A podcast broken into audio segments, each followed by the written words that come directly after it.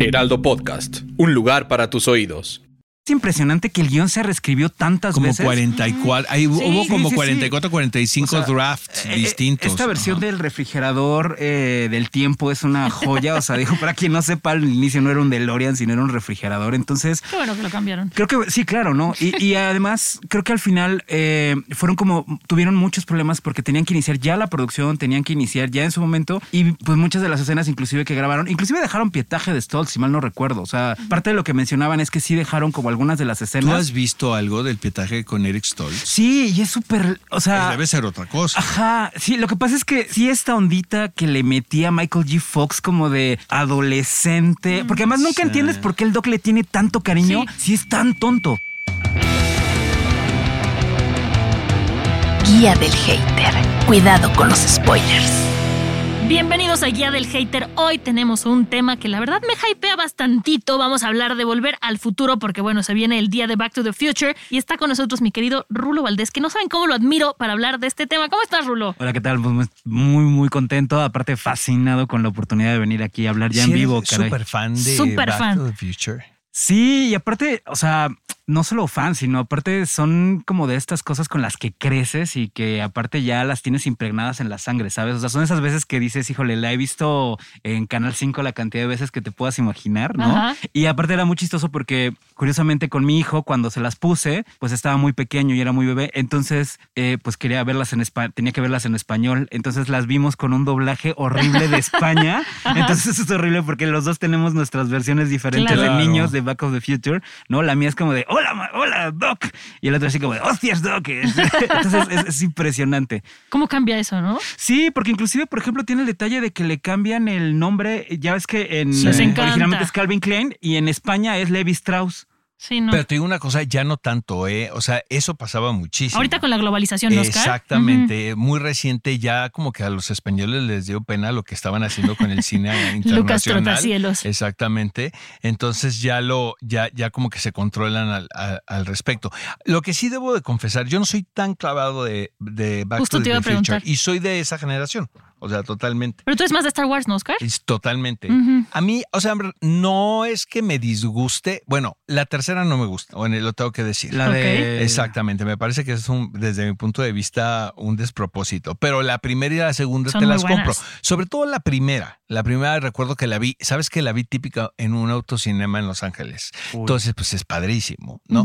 Pero yo la verdad nunca, vaya, nunca, no fui tan fan, ¿sabes? Pero no es porque descalifique la película, sino creo que yo no conecté tanto como conectaron los demás, porque sí se convirtió en, en, en un fenómeno. Ahora, lo que sí me conmovió muchísimo es lo El que acaba de pasar en Comic Con en Nueva York. O sea, Sí, yo claro. creo que a todos los que vimos esas imágenes se nos, se nos apachurró el, el corazón. Yo veía, yo era muy fan de Michael J. Fox porque yo veía Family Ties. Ajá. Yo vivía en San Diego, entonces veía los episodios gringos, ¿no? Incluso cómo estaban saliendo, ¿no? Ajá. Y me daba mucha risa, me parecía, porque salía de republicano, ¿no? En la- justo en la era de Reagan, ¿no? Claro. Entonces Justin Bateman, me acuerdo que era la hermana, que era la demócrata, ¿no? Ajá. Entonces, eh, y me daba mucha risa, o sea, me hacía que era un tipo muy simpático. Entonces también dice, ¿cómo un cuate que en la vida real me pudiera caer tan mal, en la tele me cae muy bien? Está haciendo muy bien su trabajo. Y realmente yo me acuerdo perfecto cuando yo empecé a hacer esto, o sea, Michael J. Fox tenía un eh, de los primeros first look deal con eh, un estudio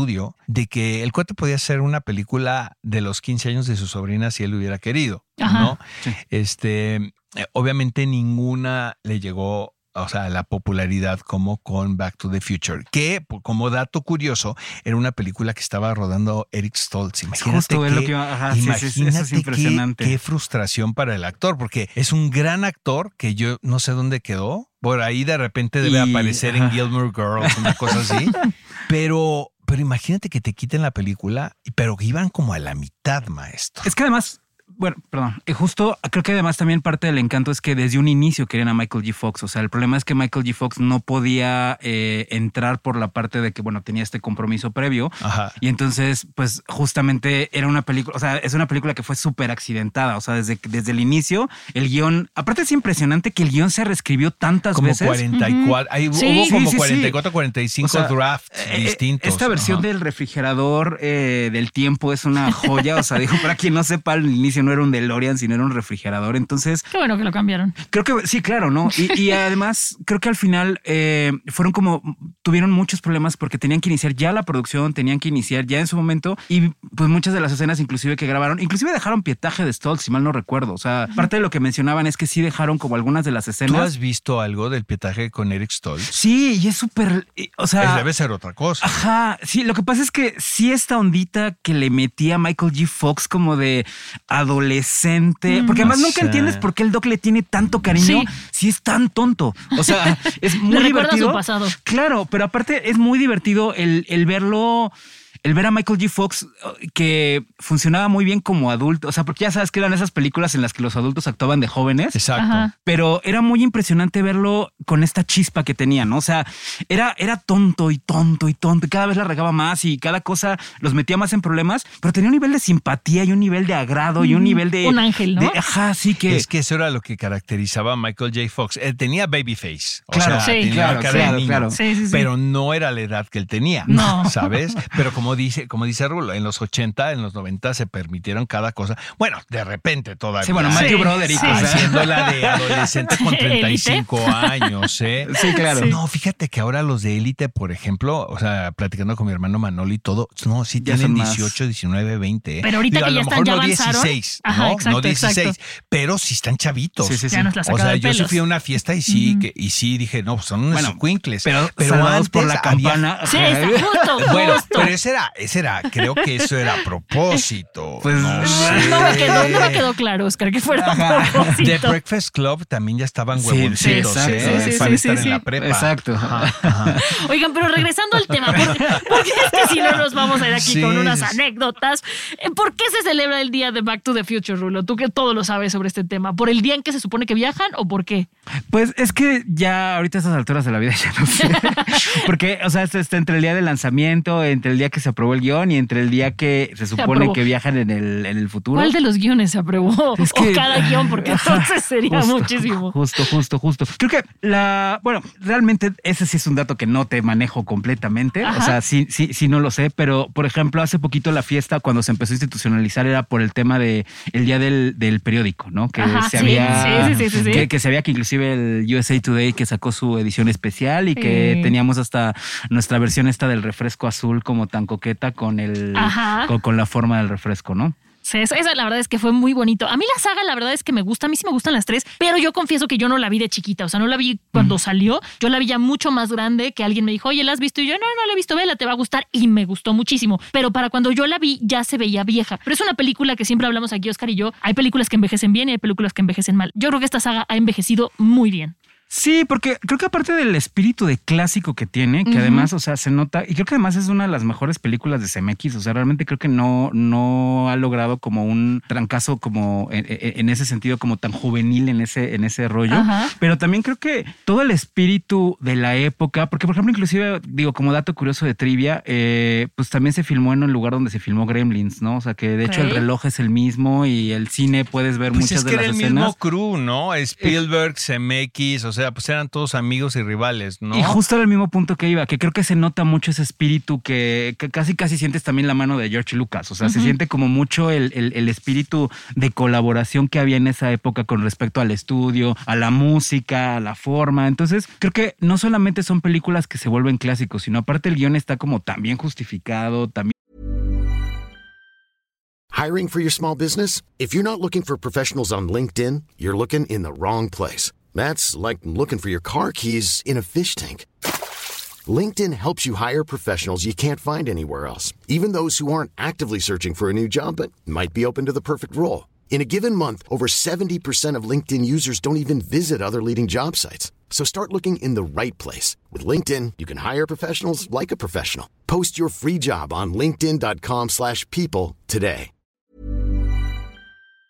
Bien hecho, también trabajado, que creo que se vuelven también como ya parte de nuestro imaginario popular, Sí, ¿no? o claro, sea, creo sí. que ya además sí. eh, lo hemos visto tanto, o sea, ya cuando te das cuenta que algo está siendo parodiado en todos los demás lugares. O sea, inclusive, por ejemplo, ahorita creo que parte del encanto de Rick and Morty ha sido justamente eso, ¿no? Como tratar de retomar la fórmula de un tono más satírico de, del Doc y de, y de Marty, ¿no? Oye, esta última temporada de Ricky Morty, este, aparte de. ¿Ya la viste? Sí, no es No muy te- afortunada, no. Fíjate que yo escucho, yo la he visto y me parece que continúa con lo que pasó con la 3 y 4, esta es la 5, si no me equivoco. sí.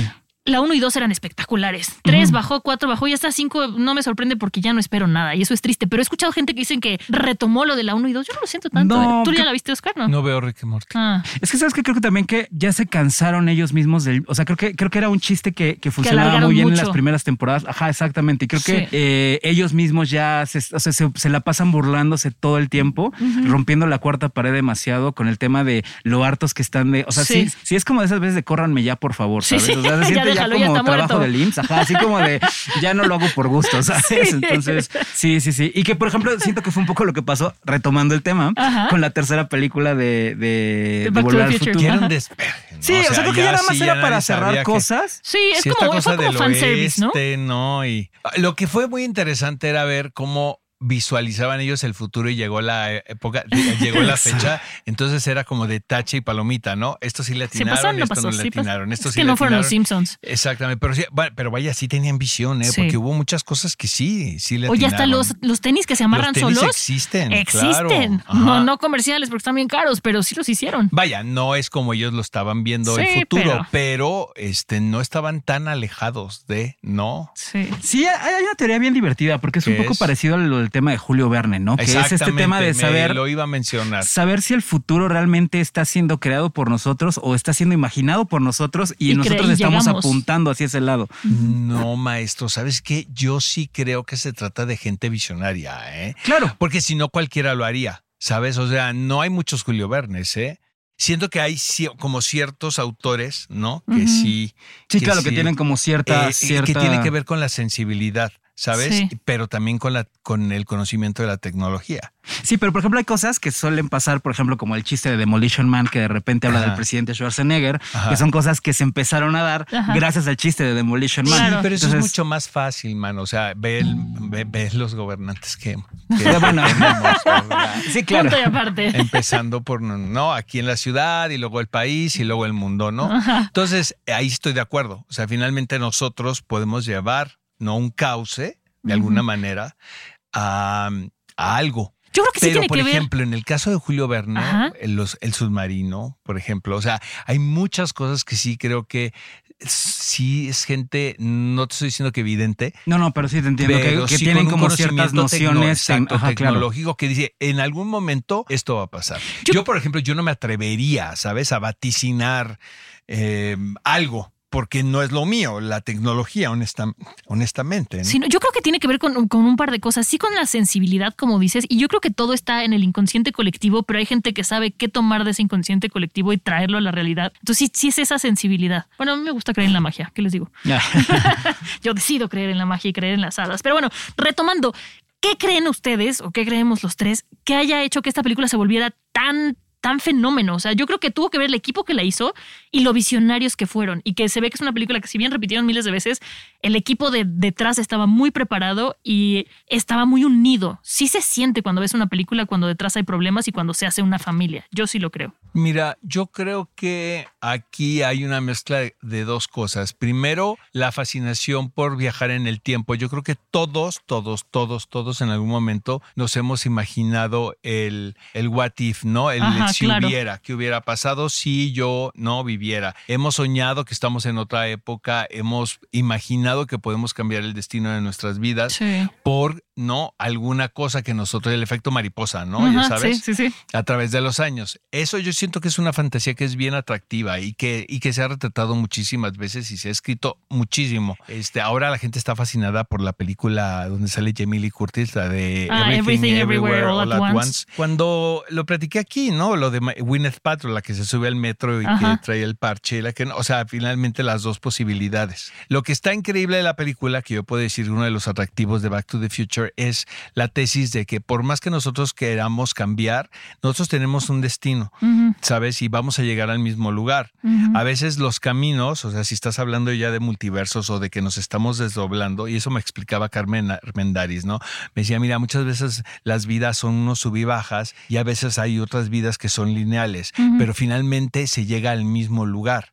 ¿Sabes? Ay, yo me iba Y- a poner más científica, Oscar. Te iba a decir, es como matemáticas. Mientras llegues al resultado de la ecuación, Bueno, no importa pues cómo sí, llegues. tal cual, tal cual. Y eso, y eso es lo que tiene padre la película. Finalmente, el que quieras cambiar tu destino pensando, porque todo nace en el supuesto de que el guionista, que es el que tiene los derechos y el poder de los derechos y por los cuales no se planea un reboot ni un remake, porque él dice que nunca los va a soltar, ni Y siquiera ojalá, es CMX. CMX es co-guionista. Ajá. Ok. Pero el otro, que es el que posee los derechos, eh, todo nace a partir de que el, del imaginario de qué hubiese sucedido si él hubiera conocido a su papá en el colegio.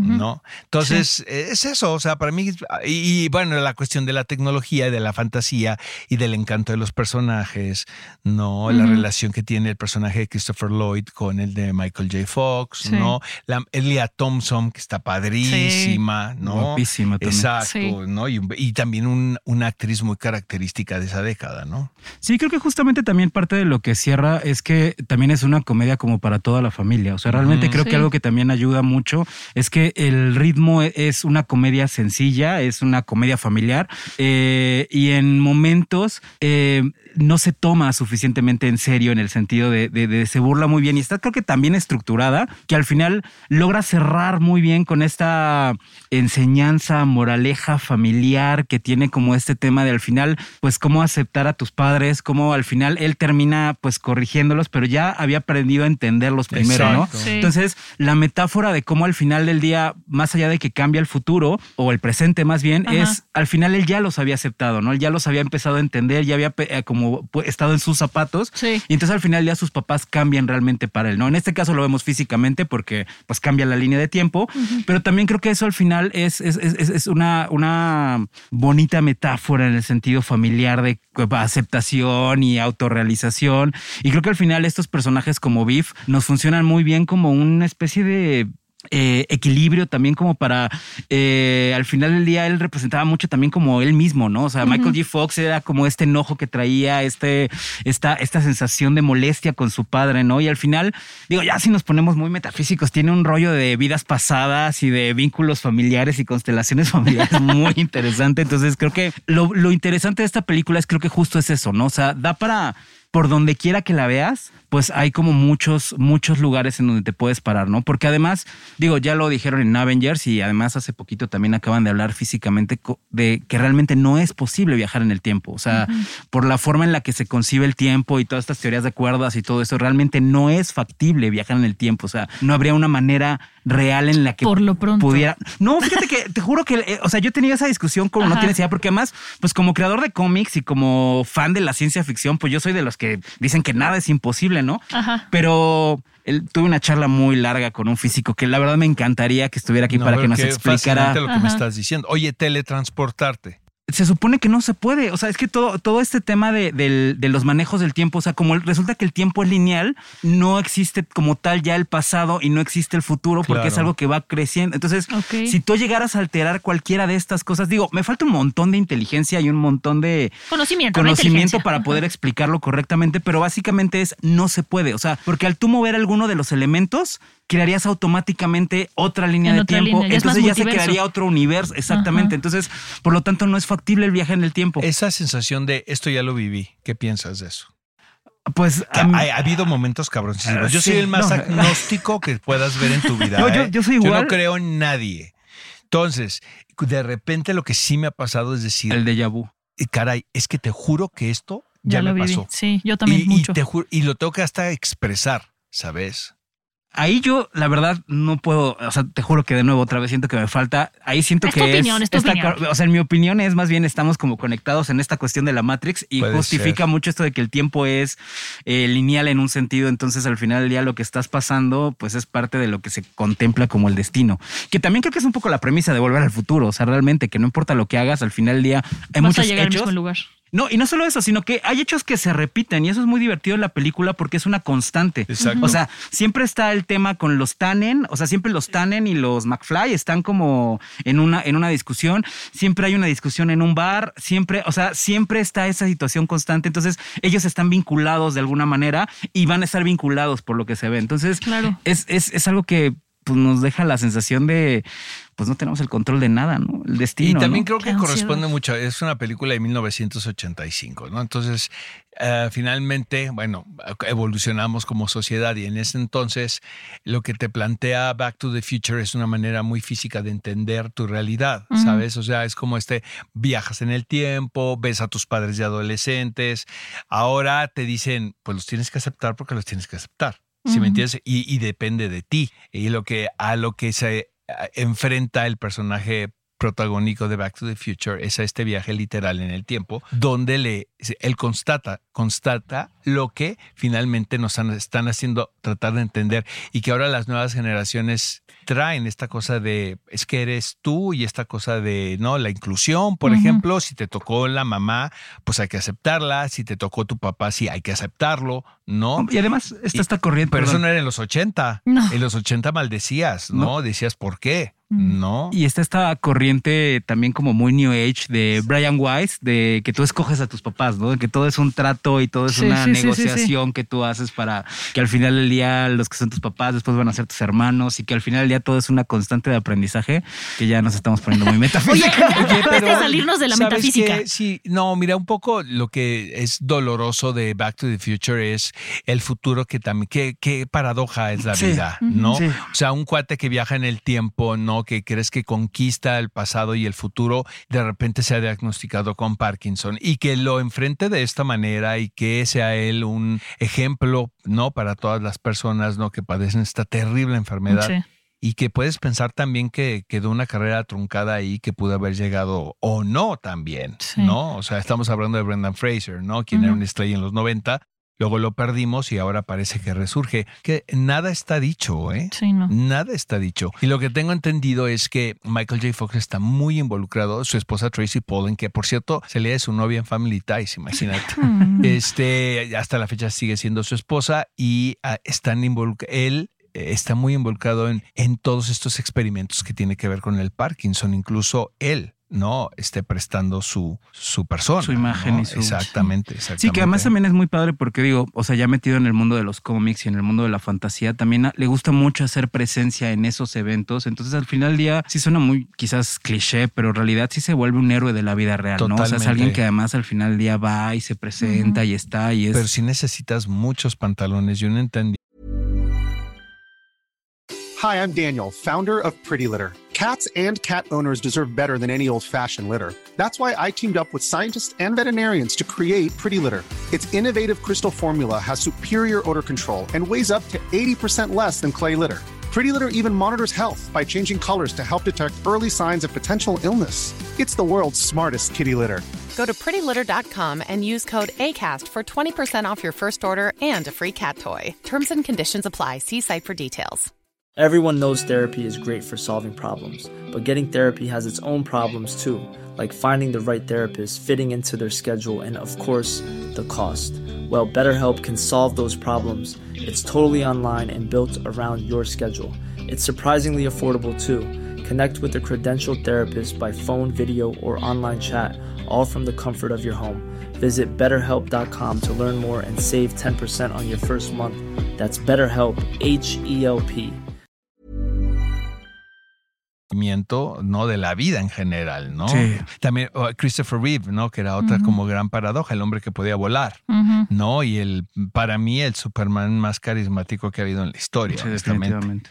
Y este y después de que tuvo este accidente, una- un accidente eh, en un caballo, incluso dirigió películas. Actuó, hizo la ventana, la ventana indiscreta, que era un personaje que le venía perfecto, ¿no? Para su condición. No, y además tuvo el valor, por ejemplo, de actuar en Smallville, ¿no? Al lado de este otro nuevo Superman, Exactamente. este Tom Welling, sí. ¿no? Y además, o sea, y seguir luciéndose, ¿no? Y seguirse viendo increíble. O sea, de verdad que, como tú dices, o sea, mis respetos para esta gente, porque finalmente lo padre de este tipo de historias y todo eso es que nos acercan a la fantasía y a los héroes y a estas, como, vamos, estos nuevos dioses, ¿no? Estas, estas nuevas míticas, estos nuevos este, aventureros, ¿no? Y al final ver que en la vida real son tan parecidos y ver cómo eh, están ocupando esa misma fama que obtuvieron eh, en esos, en esos eh, lugares para poder crear un poquito de cambio en el mundo, de verdad que a mí me parece algo impresionante, ¿no? Que sí fue, nos conmovió a todos la presencia de, Sí. de Michael J. Fox en Comic Con, ¿no? Sí. Y el cariño que se ve que le tiene Christopher Lloyd, ¿no? Claro. Sí, se, trata, se tratan como padre e hijo, ¿no? Sí hay una Exacto, o relación sea, ahí muy y- fuerte. Y, es que la gente,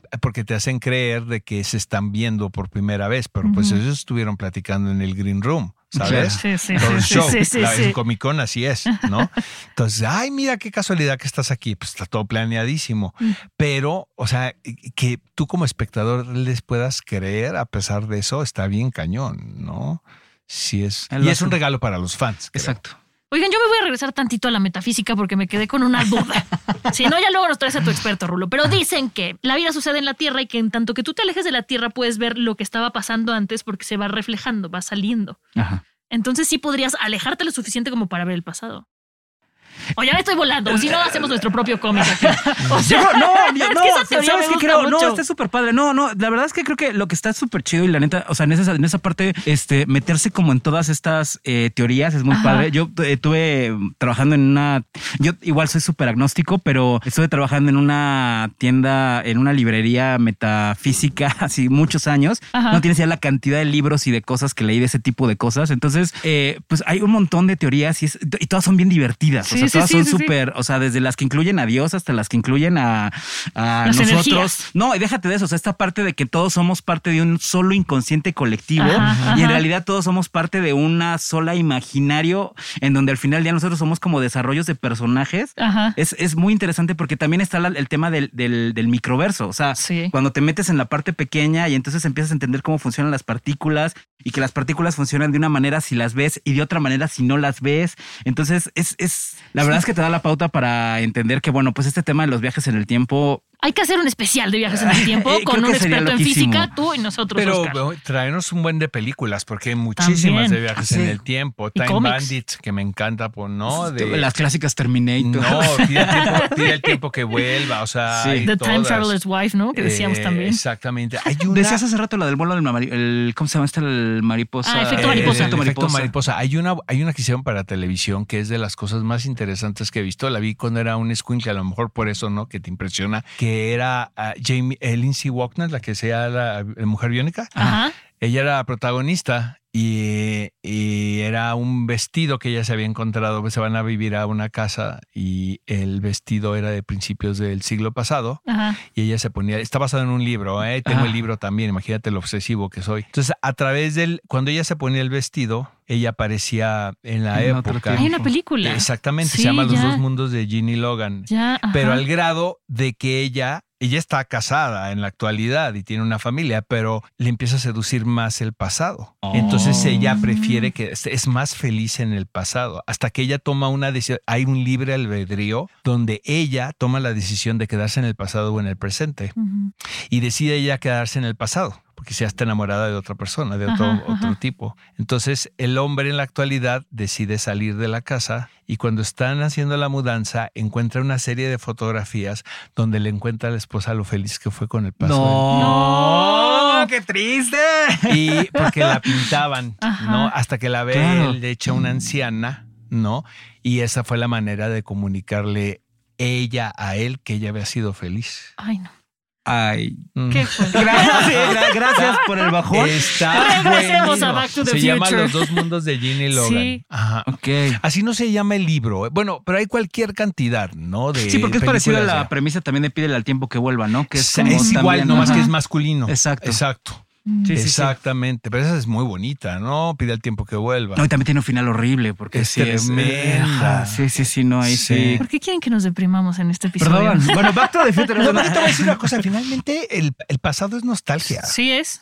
Claro. ¿Sabes? O sea, animó que te ponga de buenas. No, y además, inclusive también hay un tema interesante ahí con el futuro, porque acaban de sacar, por ejemplo, esta serie que se llama Paper Girls. Y Ajá. también, por ejemplo, la premisa es justamente qué pasa con estas niñas que se ven en el futuro. Y tienes a la niñita que, o sea, vende periódicos y que es la primera en la escuela y le está echando ganas. Y de repente, cuando se topa con su yo del futuro, la yo del futuro está todo el tiempo medicada, es súper histérica, es bipolar, no se la pasa bien, no tiene una relación estable. Entonces, es la niña detestándose a sí mismo en su versión de futuro, ¿sabes? Entonces, Ajá. Es, es, es muy interesante porque cuando estas chavitas ven sus versiones del futuro, pues se dan cuenta mucho de las decisiones que están tomando, pero también es como, híjole, o sea, ¿cómo es posible que hice todo esto? O sea, me desvelé, no la pasé bien, no tuve Y amigos. no sirvió de nada. Y no sirvió de nada. Entonces, sí es creo que una bonita pregunta de repente el qué pasaría si el rulito de ocho años me viera y me dijera eh, si está contento conmigo ahorita, ¿no? o Sí, no, claro. ¿no? Entonces, creo que es una pregunta que vale Yo mucho la no pena. enterarme. ¿eh? O sea, por ejemplo, a mí la lectura de las cartas astrales. Ah, no, yo eso no, yo me le tengo predispongo. pavor.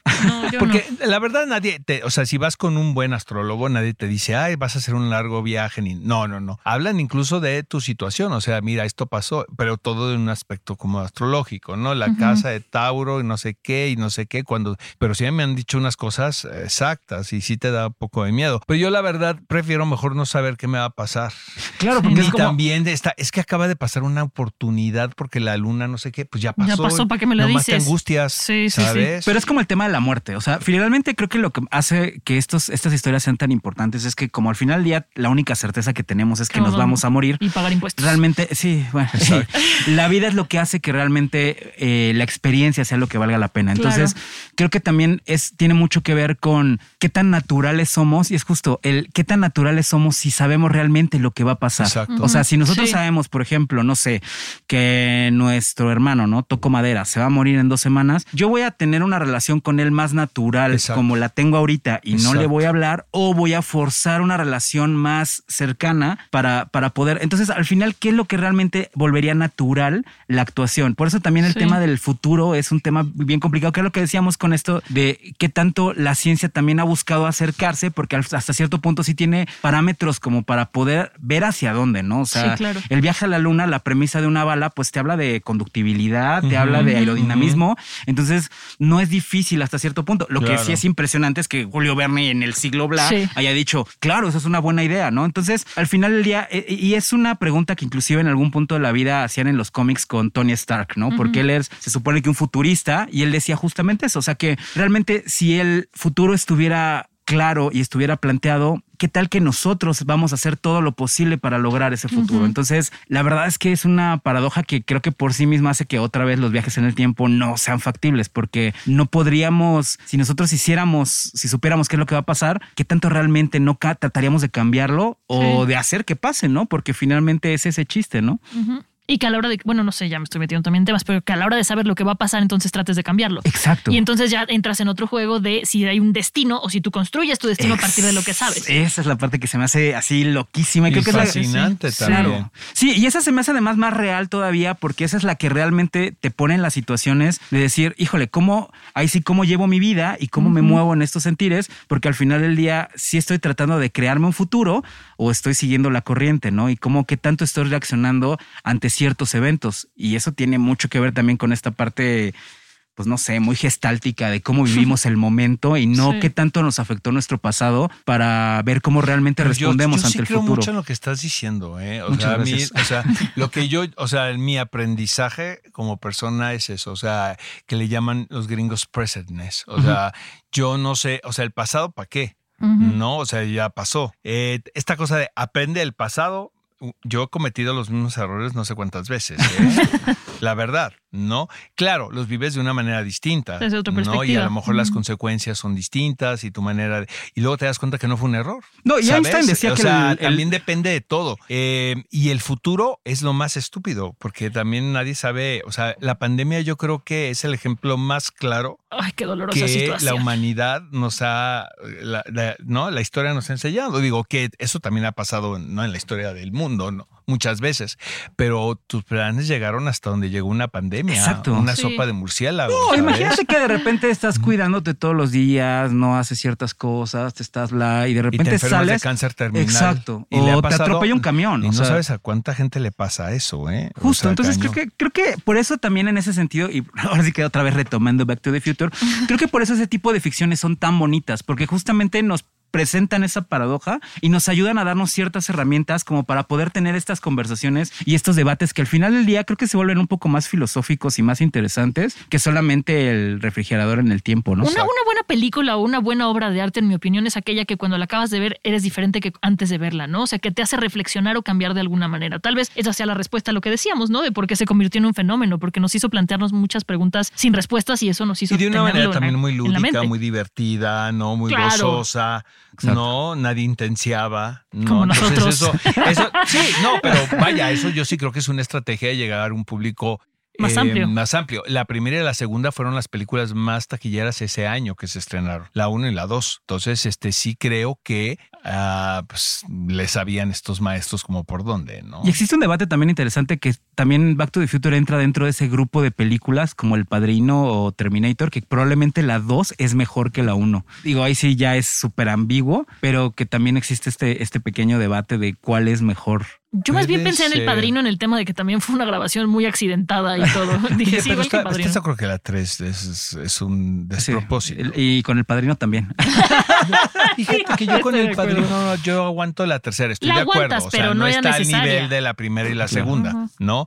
Pero, pero no me parece tampoco así como hijo, no hay que contarla, ¿sabes? La 3. Que bueno, ya soltando datos geeks, así ya de plano, hace rato que mencionábamos a Christopher Reeves, Mario Puzo, el escritor del Padrino, fue el escritor de Superman 1. Órale. Ajá, es un dato muy loco Mario Puzo era un genio, manito, porque no sé Ajá. si sabías, él escribía hasta 3, 4 Pulp Fictions diario. A eso se dedicaba antes Sí, del padrino. loco. Él había escrito una novela que nadie leyó. Sí, la que sale en The Offer, ¿no? Y, este, y luego escribe El Padrino, pero era realmente fe en sí mismo, en que la iba a hacer, pero se mantenía escribiendo Pulp Fiction. Y escribía de tres a como, órale, como novelitas en chinga. Y eso sí te hace, yo, pues hay rigor ahí. ¿estás El músculo creativo, ¿no? Hay rigor, exacto. Sí. Exacto. La novela me encanta, a mí la del padrino, que es muy distinta a la película, ¿eh? por cierto. Sí, lo que Pero es que ahí Frank Sinatra tuvo mucho que ver. No, Bueno, pero-. Bueno, y ese es otro podcast. Sí, sí. Oye, muchísimas gracias, Rulo, por acompañarnos. De verdad, estuvo muy divertido, Sí, ¿no? oye, Rulo, ya no vas a ser solo experto en Batman, ahora eres experto en viajes en el tiempo. Así te va a presentar. Gracias, Y qué en, muy y en bonito. películas de gangsters. Y en películas de gangster. Muchas, muchas gracias. Muchas No, gracias por acompañarnos. Un gusto, ¿eh? de verdad. Gracias, que- Oscar. Y pues bueno, acuérdense que tenemos episodio nuevo cada jueves. Síganos en redes sociales. ¿A ti cómo te encuentran, Rulo? Para que te sirvan, hace unas cosas impresionantes, Rulo. Como Rulo-Valdés con doble S. Ajá. Ahí me encuentras en Instagram, Twitter, este. Parteón sé, no tienes, ¿no? eh, Patreon. Patreon. OnlyFans. Ah, sí, Tok- TikTok, OnlyFans. Este. Ah, Sí, perfecto. Muchas gracias. Pues gracias, Oscar. ¿A ti cómo Gracias. te encuentran? Oscar Uriel en Twitter, Oscar Uriel 71 en Instagram, Oscar Uriel Cine en Facebook. A mí me encuentran como arroba Montesir89 en todos lados y a Heraldo Podcast también síganlo como arroba Heraldo Podcast. Nos escuchamos en la próxima. Adiós. Guía del Hater. Cuidado con los spoilers. Producido por Ale Garcilaso, con el diseño sonoro de Federico Baños. Una producción de Heraldo Podcast.